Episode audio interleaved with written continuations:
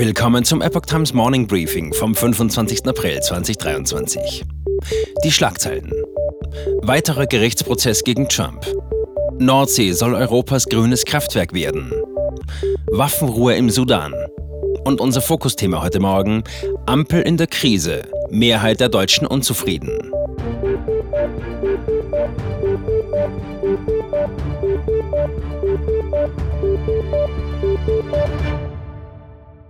In New York beginnt heute ein Zivilprozess gegen den früheren US-Präsidenten Donald Trump wegen Vergewaltigungsvorwürfen. Diese stammen aus den 1990er Jahren, wurden aber erst 2019 öffentlich. Die Kolumnistin E. Jean Carroll hatte Trump zunächst wegen Verleumdung und später wegen der mutmaßlichen Vergewaltigung angeklagt. Trump bestreitet die Anschuldigungen und bezeichnet sie als Lügen.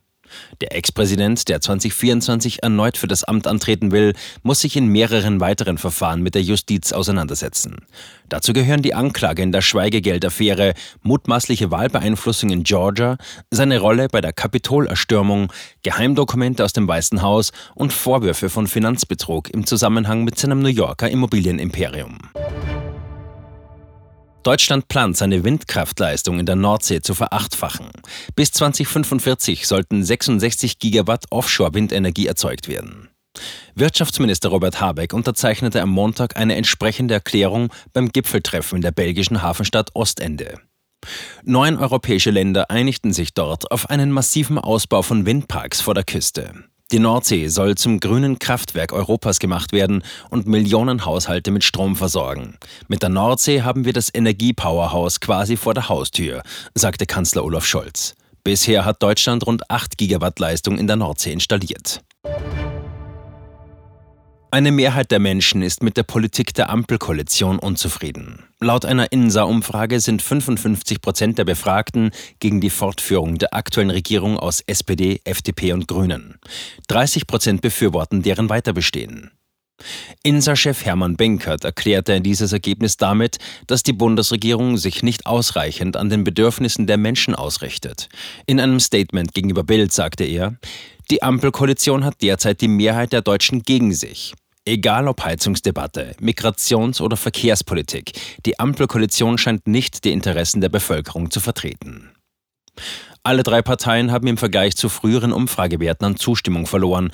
Besonders bemerkenswert ist, dass die Grünen mit 15 Prozent Zustimmung sogar hinter die AfD gefallen sind. Aus der Regierungskoalition liegt nun einzig die SPD als Kanzlerpartei noch mit 20 Prozent vor der AfD. Marie-Christine Ostermann, Präsidentin des Familienverbands, sieht Deutschland als gelähmt. Sie kritisierte die verschlafene Digitalisierung und den schleppenden Infrastrukturausbau seit der Schuldenbremse 2009. Die teurere Energie könnte zur Deindustrialisierung führen, so ihre Befürchtung. Auch der Fachkräftemangel bereite ihr Sorgen. Zitat: Man könnte meinen, die Probleme des demografischen Wandels seien über Nacht sichtbar geworden. Zitat Ende. Vor allem im Bildungsbereich gebe es Probleme, so Ostermann. Es fehle dem Nachwuchs nicht nur an wirtschaftlicher Expertise, sondern oft sogar an Grundlagen Schreiben, Lesen, Rechnen, fügte sie hinzu. Im Sudan haben sich die Armee und die RSF-Miliz auf eine verlängerte Waffenruhe geeinigt. US-Außenminister Blinken rief die Konfliktparteien auf, die Feuerpause einzuhalten. Sie war von den Vereinigten Staaten und Saudi-Arabien vermittelt worden. Die Bundeswehr hat bis gestern Abend rund 400 Menschen aus dem Sudan in Sicherheit gebracht. Darunter waren Deutsche und Angehörige von 20 weiteren Nationen. Verteidigungsminister Boris Pistorius hat erklärt, dass weitere Evakuierungsflüge in Planung sind, doch die Sicherheitslage sei ungewiss. Es befänden sich noch immer Deutsche vor Ort. Roger Waters darf doch in Frankfurt auftreten. Laut einer Entscheidung des Frankfurter Verwaltungsgerichts darf der britische Musiker Ende Mai in der Festhalle ein Konzert spielen. Die Stadt Frankfurt und das Land Hessen wollten die Veranstaltung wegen Antisemitismusvorwürfen verhindern.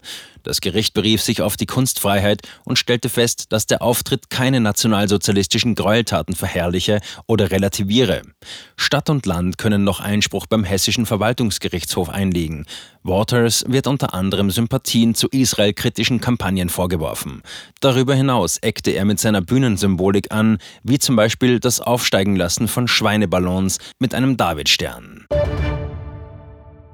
Die Geiselnahme in einem Berliner Antiquitätengeschäft ist am frühen Morgen blutig zu Ende gegangen. Der Täter beging Suizid, als Spezialkräfte den Laden stürmten. Die männliche Geisel blieb unverletzt. Eine zuvor gerettete Frau hat leichte Verletzungen. Ein Mann wurde festgenommen. Möglicherweise handelt es sich um einen Komplizen des Geiselnehmers. Beide waren bewaffnet. US-Moderator Tucker Carlson verlässt überraschend den Nachrichtensender Fox News. Weder Carlson noch Fox haben dafür Gründe offengelegt. Beide Seiten hätten sich darauf geeinigt, mit sofortiger Wirkung getrennte Wege zu gehen. Carlson hatte von den Abendmoderatoren des Senders die besten Einschaltquoten. Der Abgang erfolgt kurz nach dem Verleumdungsstreit zwischen Fox News und dem Wahlmaschinenunternehmen Dominion. Die Firma hatte den Sender beschuldigt, Falschbehauptungen verbreitet zu haben. Fox hatte mehrfach behauptet, dass Dominion-Wahlmaschinen bei Manipulationen der US-Präsidentschaftswahl von 2020 eingesetzt worden seien. Um einen Zivilprozess abzuwenden, zahlte Fox News rund 788 Millionen US-Dollar an Dominion. Das war das Epoch Times Morning Briefing mit Alexander Sieber. Die Epoch Times steht für Aufrichtigkeit und Neutralität im Journalismus. Bitte unterstützen Sie unsere Arbeit mit einem Abonnement und empfehlen Sie uns weiter.